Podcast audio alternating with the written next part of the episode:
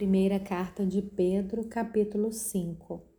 Aos presbíteros que há entre vocês, eu, presbítero como eles, testemunha dos sofrimentos de Cristo e ainda coparticipante da glória que há de ser revelada, peço que pastoreiem o rebanho de Deus que há entre vocês, não por obrigação, mas espontaneamente, como Deus quer, não por ganância mas de boa vontade, não como dominadores dos que lhe foram confiados, mas sendo exemplos para o rebanho.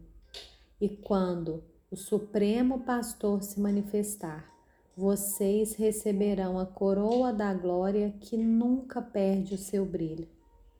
Peço igualmente aos jovens, estejam sujeitos aos que são mais velhos que todos se revistam de humildade no trato de uns com os outros, porque Deus resiste aos soberbos, mas dá graça aos humildes. Portanto, humilhem-se debaixo da poderosa mão de Deus, para que ele em tempo oportuno os exalte. Lancem sobre ele todas as suas ansiedades porque Ele cuida de vocês. Sejam sóbrios e vigilantes.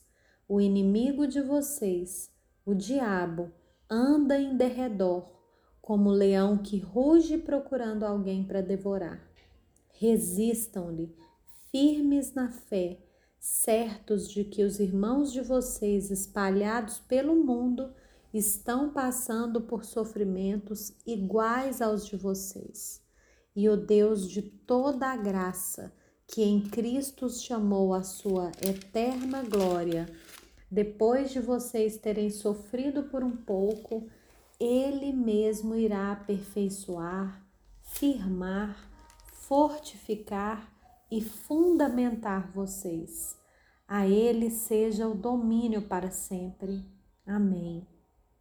Por meio de Silvano, que considero um irmão fiel, escrevo para vocês de forma resumida, que exortando e testemunhando que esta é a genuína graça de Deus. Continuem firmes nessa graça.